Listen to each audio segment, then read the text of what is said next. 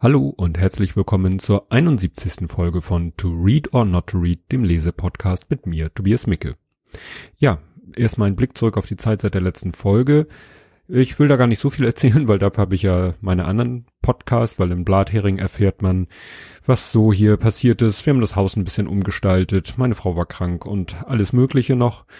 Ja, es kommen die Jahrestage, also in Zusammenhang mit Justian, aber da verweise ich einfach auf meinem Lebenspodcast, verlinke ich alles in den Shownotes. Deswegen machen wir heute mal keine großen Umwege, kommen wir gleich zum Kern der Sache, nämlich zum Buch. Ja, das Buch äh, hat den Titel Eierlikörtage, ist aus dem August 2016 und der Untertitel ist ein bisschen länger, das ist nämlich das geheime Tagebuch des Hendrik Röhn 83 ein Viertel Jahre. Das Buch ist aus dem Niederländischen übersetzt. Ähm, der niederländische Titel ist, äh, deutet überhaupt nicht auf Eierlikörtage hin, aber das hat sich wohl der deutsche Verlag so gedacht.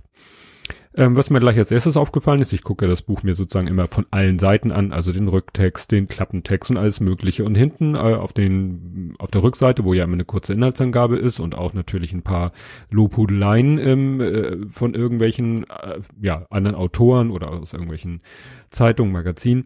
Ähm, da ist interessanterweise ein Lob von Graham Simsion. Ich hoffe, ich spreche das richtig aus. Das ist nämlich der Autor von das Rosi-Projekt. Und wer ganz lange schon dabei ist oder die Folgen nachgehört hat, der erinnert sich vielleicht, das ist Folge zwei meines Podcasts. Das Rosi-Projekt. Gut, aber zu diesem Buch ist zu sagen, der Autor ist Henrik Grön, geschrieben G-R-O-E-N. Also ich bitte gleich um Entschuldigung, da ist jetzt, das Buch kommt aus dem Niederländischen und da sind natürlich viele niederländische Namen, von denen ich auch nicht so genau weiß, wie man sie ausspricht, ob man das OE hier getrennt ausspricht oder wie im Deutschen Ö ausspricht. Auf jeden Fall, der Autor ist Hendrik Grön, jedenfalls laut Buchaufdruck. Ähm, Im Buch selber, also ist der Autor oder der, das ist ja ein Tagebuch und ist ja aus der Sicht des Tagebuchschreibenden geschrieben, äh, betitelt er sich auch mit Hendrik Grön. Ähm, wo man dann denkt, naja, ist der Autor jetzt wirklich diese Person, die da schreibt? Ähm, nein, ich habe ein bisschen äh, durch Zufall rausgefunden, durch den niederländischen Wikipedia-Artikel, dass Hendrik Grön ein Pseudonym ist. Und ähm, es gibt dann einen niederländischen Artikel äh, von einer niederländischen Internetseite, wo steht, das wäre ein Peter de Smet oder Smith. Ich glaube, das ist nur ein E, also würde ich Smet es aussprechen. Aber man erfährt sonst wirklich nichts über den Autor. Ähm, also der schafft es wirklich da ein bisschen so im Verborgenen zu bleiben, was vielleicht auch daran liegt, dass er in dem Buch, es ist ein Roman, es ist unterhaltsam, trotzdem einige Sachen anspricht, ähm, ja, die vielleicht mancher nicht so gerne angesprochen haben möchte. Dazu kommen wir dann, wenn wir zum Inhalt des Buches kommen. Ja, übersetzt ist das Buch von äh, Wiebke Kuhn. Ähm, ist interessant, die hat auch die Millennium-Triologie von Stieg Larsen übersetzt, dieses, äh, ich ver, Ver, Ver, ne? Die Titel, die alle mit Ver anfangen. Und äh, auch das Buch von Jonas Jonasson, der Hundertjährige, der aus dem Fenster stieg und verschwand. Und das äh, sind ja auch schon, sag ich mal, sehr bekannte Bücher. Ja, wie bin ich zu dem Buch gekommen? Ganz einfach ein Weihnachtsgeschenk von meiner Frau, zu dem ich allerdings jetzt erst gekommen bin, es zu lesen, weil ich ja noch fürs Double Feature zwei Bücher lesen wollte, die im Zusammenhang miteinander stehen. Aber das habt ihr in der letzten Folge hoffentlich gehört. Ja, der Inhalt des Buches, der wird äh, von Amazon in so einem schönen Satz zusammengefasst, den die allerdings, wie man gleich sehen wird, auch aus dem Buch geklaut haben. Ähm, ein unzensierter Blick auf das Leben in einem Altenheim in Amsterdam Nord. Und es ist eben ein Tagebuch, wie der Titel ja auch schon verrät. Und es äh, wird zwar im Buch nie so explizit genannt, aber man merkt dann durch die ähm, Bezüge auf reale Ereignisse, die es nämlich in dem Buch durchaus gibt, dass das im Jahr 2013 alles stattfindet. Denn reale Ereignisse sind, äh, sag ich mal, sterbende Promis, äh, meistens allerdings niederländische Promis, äh, die man aber auch, sag ich mal, ergoogeln kann. Dann eben die Papstwahl, die letzte. Und ganz wichtig natürlich, äh, ne, aus der Sicht eines niederländischen äh, Autors oder da das in den Niederlanden spielt, das Buch, ähm, die Abdankung von Königin Beatrix. Das ist natürlich da ein wichtiges Thema in dem Buch, weil es für die alten Leute in dem Buch natürlich spannend ist. Ja, als das, wo das Buch anfängt, am 1. Januar logischerweise, ist der Autor oder die schreibende Figur ist 83 ein Vierteljahre alt, daher der Titel des Buches. Und ähm, er liefert gleich am Anfang des Buches eine, eine Selbstbeschreibung. Und die will ich mal vorlesen. Ähm, ja, ich verrate dann hinterher, warum ich die so gut finde. Also, geht los. Ich, Hendrikus Gerardus Grön, oder Cohen, bin nämlich immer korrekt, gewinnend, freundlich, höflich und hilfsbereit. Nicht, weil ich das alles wirklich wäre, sondern weil ich nicht anders sein darf. Ich sage selten, was ich sagen will. Ich gehe immer den Weg des geringsten Widerstands. Meine Spezialität? Den perfekten Kompromiss für alle finden. Einen braveren Jungen hätten meine Eltern gar nicht großziehen können. Kennt ihr nicht Hendrik, der immer so höflich den Hut zieht, wenn er vorbeigeht? Das bin ich. Und jetzt wollte ich hier noch, achso, ja, und dann kommt hier nämlich der Satz, genau ein Jahr lang werde ich meinen unzensierten Blick auf das Leben in einem Altenheim in Amsterdam Nord wiedergeben. Ne? Daher kommt diese Inhaltsangabe, von der ich gesprochen hatte. Ja, und das finde ich trifft, äh, was er da so sagt über seine Person, trifft irgendwie auch auf mich zu, weil ich bin auch jemand, der äh, ja immer so auf Kompromisssuche ist, äh, dabei versucht es eben allen recht zu machen und das weiß man vielleicht klappt nicht immer. Ja, ähm, ich will jetzt nicht die ganzen äh, Personen, die da Figuren äh, aufzählen, die da noch mitspielen, sind natürlich eine ganze Menge in diesem alten Heim. Ähm, er hat sozusagen so einen so Best Buddy, so einen guten Kumpel Ewert heißt er. Der allerdings, also dieses Altenheim, das ist scheint so eine ganze, wie man das in, hier auch kennt, bei uns in die Ecke ist gerade sowas eröffnet worden, so eine, wie nennt sich das, multidisziplinäre Altenwohnanlage oder so, da ist dann ein Altenheim, Wohnheim, Pflegeheim. Also es wird dann, sein Kumpel Ewert lebt nämlich noch sozusagen selbstständig in einer Wohnung, kann da auch selber kochen und so, während der äh, Hendrik Röhn, der das schreibt, ähm, ja, keine, der darf gar nicht auf seinem Zimmer kochen, toastet heimlich Toast, das ist das Höchste, was er sich da erlaubt. Und es gibt eben auch die Pflegeabteilung, wo dann die, naja, schweren Fälle sind. Und Darum geht's dann teilweise auch in dem Buch. Der Altersschnitt äh, soll ziemlich hoch sein, also jenseits der 80. Ja, und dann erzählt er halt so von den Erlebnissen. Und am Anfang äh, wird dann auch so was Banales mal erzählt, wie, naja, dass da die Pflanzen, die da so als äh, Begrünung stehen, dass das Bogenhanf ist. Da habe ich natürlich gleich so Bogenhanf, ne, Niederlande. Nee, ist ganz harmlos, ist so eine typische Wartezimmerpflanze, dieser Bogenhanf. Den hat jeder auch schon mal irgendwo rumstehen sehen. Aber ich wusste nicht, dass das Bogenhanf ist. Dann geht's darum, weil man ja im Alter nicht mehr so mobil ist, dann geht's auch um Scooter, also diese Elektro-Rollstühle, also nicht diese, wie soll man sagen, die nicht aussehen wie ein Rollstuhl, der aber elektrisch angetrieben ist, sondern ja, wo man halt so typischerweise ältere Herrschaften drauf sitzend äh, durch die Gegend fahren sieht. Oder auch ist es die Rede von Kanter, und da musste ich selber googeln, was ist denn Kanter mit C geschrieben? Sowas habe ich witzigerweise kurz vorher hier in der Ecke in einem Vorgarten rumstehen sehen. Das sind nämlich diese Mini, Mini, Mini Autos, die meistens mit so einem Mofa-Kennzeichen durch die Gegend fahren. Ja, wo dann auch meistens vielleicht eher ältere Herrschaften mit unterwegs sind, die nicht mehr so gut zu Fuß sind. Ja, dann kam, ich gehe jetzt so ein bisschen chronologisch durchs Buch, ähm, eine Stelle, die lese ich am Ende vor, weil sie so ein bisschen, weil ich da so ein bisschen schlucken musste, als ich das gelesen habe. Und das ist auch ein bisschen so ein Spoiler, der jetzt nicht das ganze Buch äh, damit unsinnig macht, aber ich lese es ganz am Ende vor, weil ich, äh, dann habt ihr die Chance, das am Ende zu überspringen und ich die Chance, das Vorgelesene zu verdauen, ohne dann noch lange darüber reden zu müssen. Ja, er erzählt aus seinem Alltag ziemlich ungeschönt, also was er so für Problemchen hat, was andere für Probleme haben, wie, wie sehr ihn selber das manchmal dann nervt, das Gejammere und Gemeckere, wobei er merkt, dass er dabei ja selber auch jammert und meckert. Ja, und ähm, äh, ja, oder auch was die Pflege so und die der Umgang der Mitarbeiter mit den Alten und so, das ähm, wird auch und deswegen ist vielleicht auch ein Grund, weshalb der Autor äh, anonym bleiben möchte oder sich äh, hinter diesem ähm, Namen da verbirgt, weil das doch ziemlich ungeschönt ist und ziemlich auch, ja, die typischen Missstände, die man so in, in der, in der Pflege, so sehr in die Pflege geht's nicht, mehr so, ja, wie mit Alten umgegangen wird.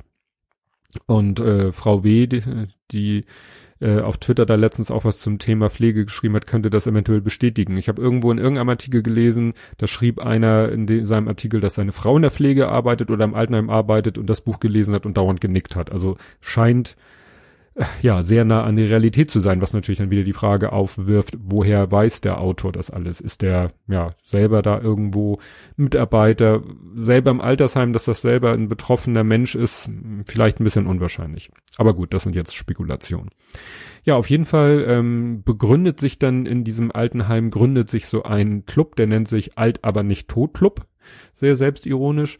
Und dieser Club sagt sich, wir wollen hier nicht nur versauern und nicht nur dieses äh, in diesem täglichen Trott festsitzen, den sozusagen die das Pflege- oder Altenheim vorgibt, so was ich, freitags ist dies und samstags ist das und eigentlich lebt man nur vom Frühstück zum Mittag, zum Kaffeetrinken, zum Armbrot, äh, sondern die nehmen sich um, finden sich zusammen und jeder muss so reihum irgendwie einen Ausflug organisieren und das ist dann so ein Thema in diesem Buch. Nebenbei entwickelt sich noch eine Liebesgeschichte zwischen dem Hendrik und äh, einer äh, anderen Mitbewohnerin, die interessanterweise Frau Brandt heißt. Meine Frau ist geborene Brandt. Vielleicht, ne, ich hoffe ja sehr, dass wir im hohen Alter auch noch zusammen sind. Dann äh, erzählt er von einer Partei 50 plus und das ist, also war bei so vielen Sachen in diesem Buch, dass ich da erstmal wirklich gegoogelt habe, so, also gibt's die wirklich? Ja, tatsächlich. Es gibt die Partei 50 plus in den Niederlanden und die haben da auch, wenn ich das richtig erinnere, zwei Sitze in irgendeiner Kammer, also auch irgendwo wirklich ja, so was bei uns wahrscheinlich die Grauen sind, obwohl die Grauen vielleicht noch eine ältere Zielgruppe haben. Ja, ein weiteres äh, Thema, was bei den Niederlanden auch nicht sehr wundert, äh, worauf er sehr intensiv eingeht, ist das Thema Sterbehilfe. Ne, dass, äh, dass er selber so überlegt, hm, Mensch, und wenn es mit mir jetzt irgendwie bergab geht und äh, möchte ich dann noch, und das ist in den Niederlanden wird das ja etwas anders, ich will nicht sagen lockerer gehandhabt, aber er informiert sich dann auch beim Arzt, welchen Weg er denn dann gehen müsste. Und am Ende des Buches nimmt es dann aus einem anderen Grund, ist es nochmal ein bisschen dramatisch, das Thema. Aber da will ich nicht zu viel verraten. Ja, ist, auf jeden Fall musste ich da an den Film hin und weg denken. Ich äh, den verlinke ich, der ist ein deutscher Film, ähm, wo es auch um Sterbehilfe geht, wo nämlich einer, der merkt, dass es, äh, also der die Diagnose hat, dass er nicht mehr lange zu leben hat, auch sich ins Ausland begibt. Und ich dachte, er begibt sich in die Niederlande, das war bei Belgien. Ja, ähm, beim Durchblättern, es ist eigentlich für fast jeden Tag äh, des Jahres ist da ein Eintrag. Manchmal überspringt er auch einen Tag oder zwei, drei, aber äh, ein Tag, an dem ich dann auch kurz gestockt habe, war der 19. Februar, weil als ich das Datum las, ähm, ja, musste ich kurz innehalten, weil es ist Justians Geburtstag. Ne? Das ist eben der erste Jahrestag, der jetzt die nächsten Monate auf uns zukommt. Aber wie gesagt, dazu im Justian-Podcast mehr.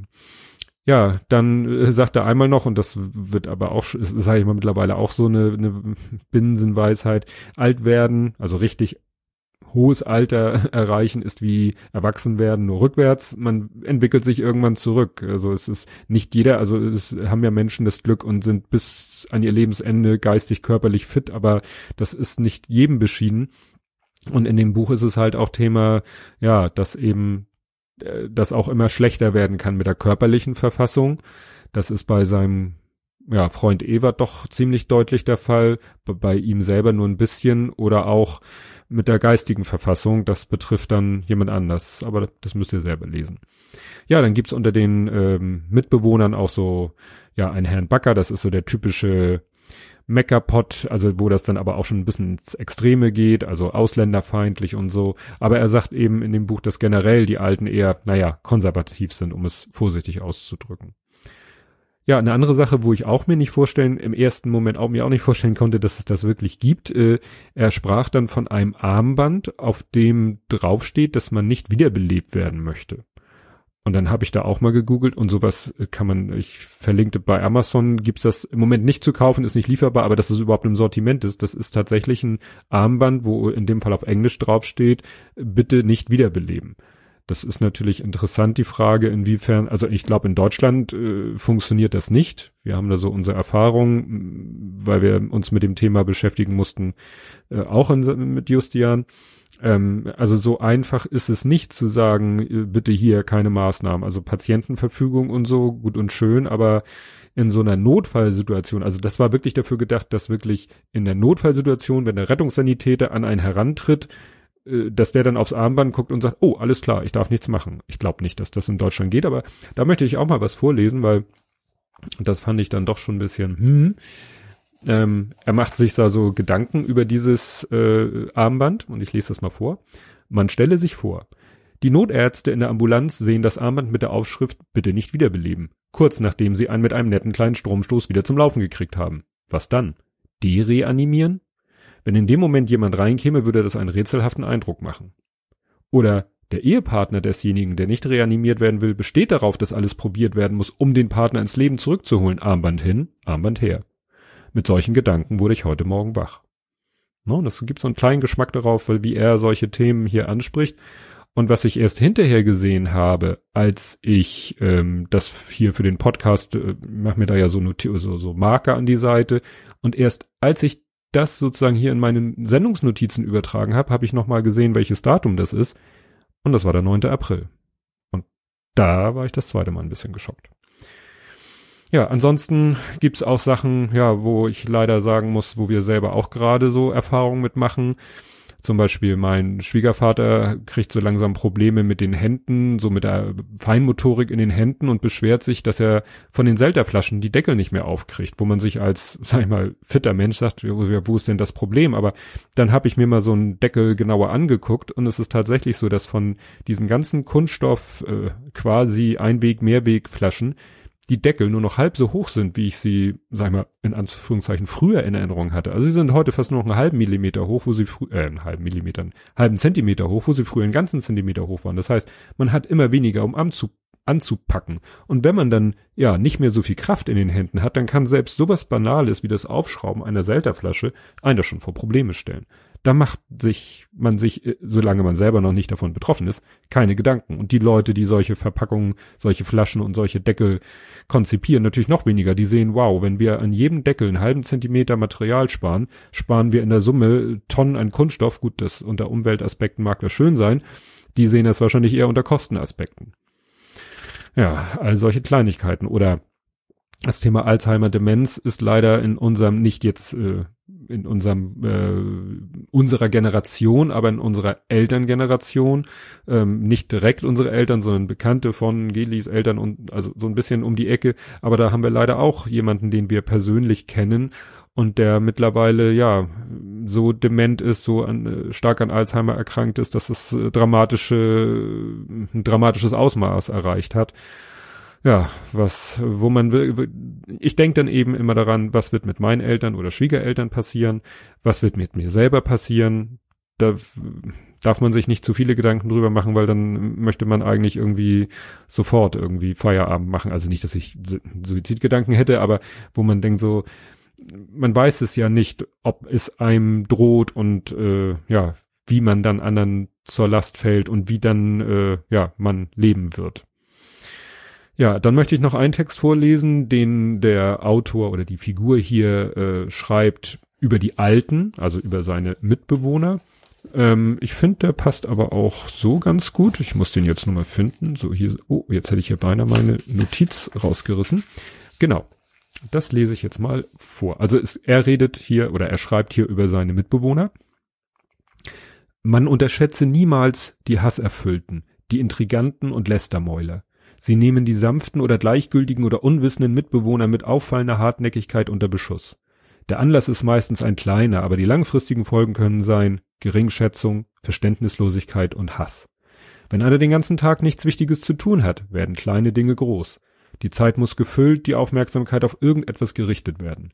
Böse Charakterzüge wollen irgendwo zum Einsatz kommen. Im Gegensatz zu dem, was man vielleicht erwarten würde, wird die Kleingeistigkeit mit fortschreitendem Alter immer größer und die Großzügigkeit immer kleiner. Alt und weise ist die Ausnahme von der Regel.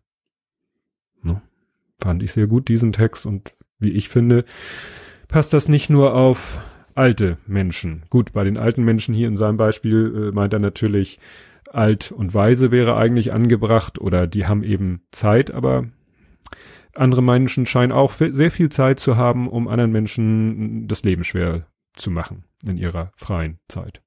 Ein anderes schönes Zitat fand ich noch, dass er schreibt, ähm, es bleibt uns nur noch wenig Zeit, aber wir haben alle Zeit. Wir müssten es eilig haben, aber es gibt fast nichts mehr, was die Mühe des Beeilens wert wäre.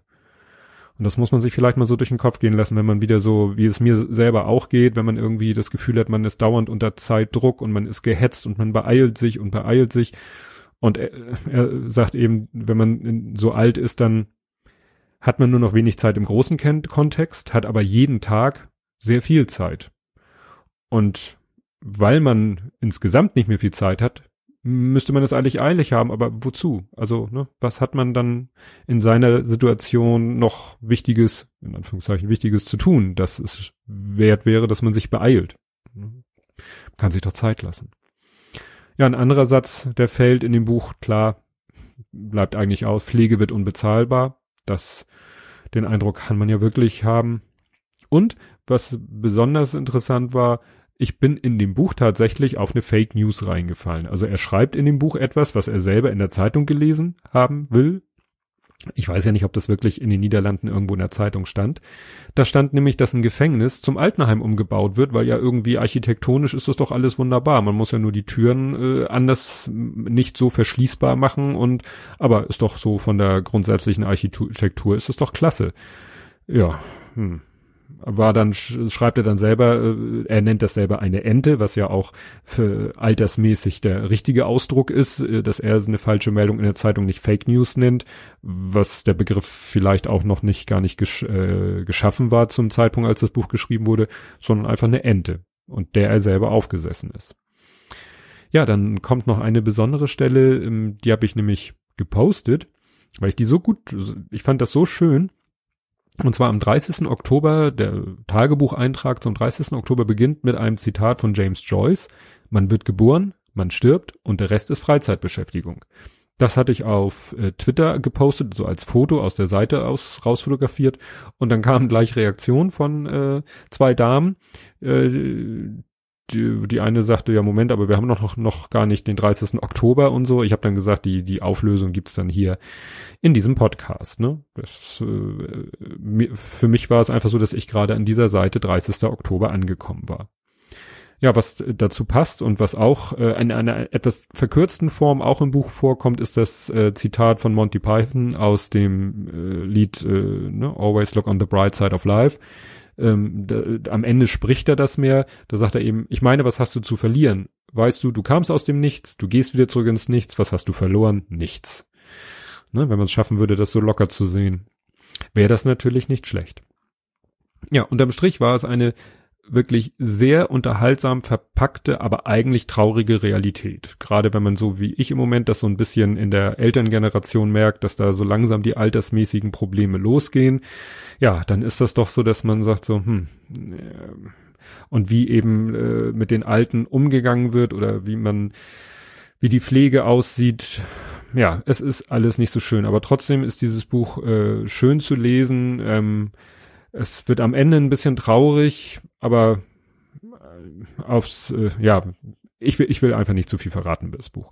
Und ich hätte noch viel, viel mehr erzählen können über das Buch oder es sind mir noch viel, ich hatte noch viel, viel mehr Marker mir reingeklebt, aber dann habe ich gesagt, nee, also ich lasse es weg, weil ihr sollt das Buch selber lesen. Dass ich so viele Sachen angemarkert habe, ist ein gutes Zeichen, aber so viel will ich dann auch gar nicht über das Buch erzählen, weil sonst braucht ihr es nicht mehr lesen.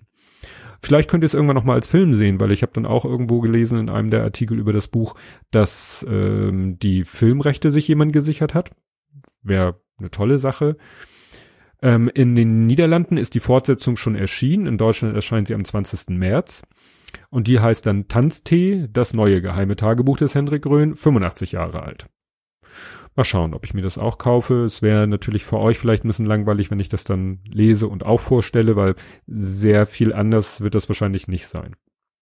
Ja, erschienen ist das Buch im, äh, weiß ich auch nicht, Piper oder Piper, englisch ausge, ne, das ist ein deutscher Verlag, also Piper Verlag, ähm, als gebundene Ausgabe, als Kindle, als Hörbuch. Das Hörbuch gelesen von Felix von Manteuffel.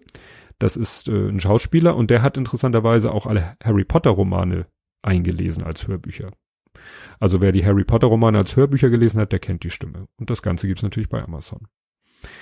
So, jetzt überlege ich, ob ich mich erst verabschiede. Nee, das, das kriege ich hinterher auf alle Fälle noch hin. Ähm, weil jetzt kommt die Stelle, die ich vorhin nicht vorlesen wollte, weil sie ist A, ein bisschen, also nicht, nicht kein, nicht für die Handlung so super dramatischer Spoiler. Es ist auch ziemlich weit vorne im Buch. Also eigentlich Ne, es, es geht nur darum, weil es doch ein bisschen, es wirft so ein bisschen Schwermut auf den Abend. Es ist der Eintrag, also es ist der Beginn des Eintrags vom 21. Januar. Heute wäre meine Tochter 56 geworden. Ich versuche mir vorzustellen, wie sie heute aussehen würde, aber vor mir sehe ich nur ein pitschnasses Mädchen von vier Jahren, schlaff in den Arm eines Nachbarn. Ich sah ihn auf mich zukommen und die Sekunden wollten nicht vorbeigehen. 15 oder 20 Jahre später ging zum ersten Mal ein Tag vorbei, an dem ich nicht daran dachte. Ja, und als ich das gelesen habe, wie gesagt, 21. Januar, das ist ne, Seite 33, ja, da habe ich geschluckt, weil dass Hendrik auch ein verwaister Vater ist, so wie ich. Es spielt keine so dramatische Rolle in dem Buch. Es taucht vielleicht noch ein, zwei Mal in der Handlung auf, aber ja, das war dann doch erstmal so, hm, Ich weiß nicht, ob meine Frau das weiß, also dass es, dass es so ist. Sie hat das Buch ja selber noch nicht gelesen. Ähm, ja, aber das war dann so, ja, da fällt mir jetzt nicht mehr viel zu ein. Und deswegen verabschiede ich mich. Ähm, wir hören uns dann in zwei Wochen wieder mit einem ganz anderen Buch, ganz andere Thematik und bis dahin. Tschüss.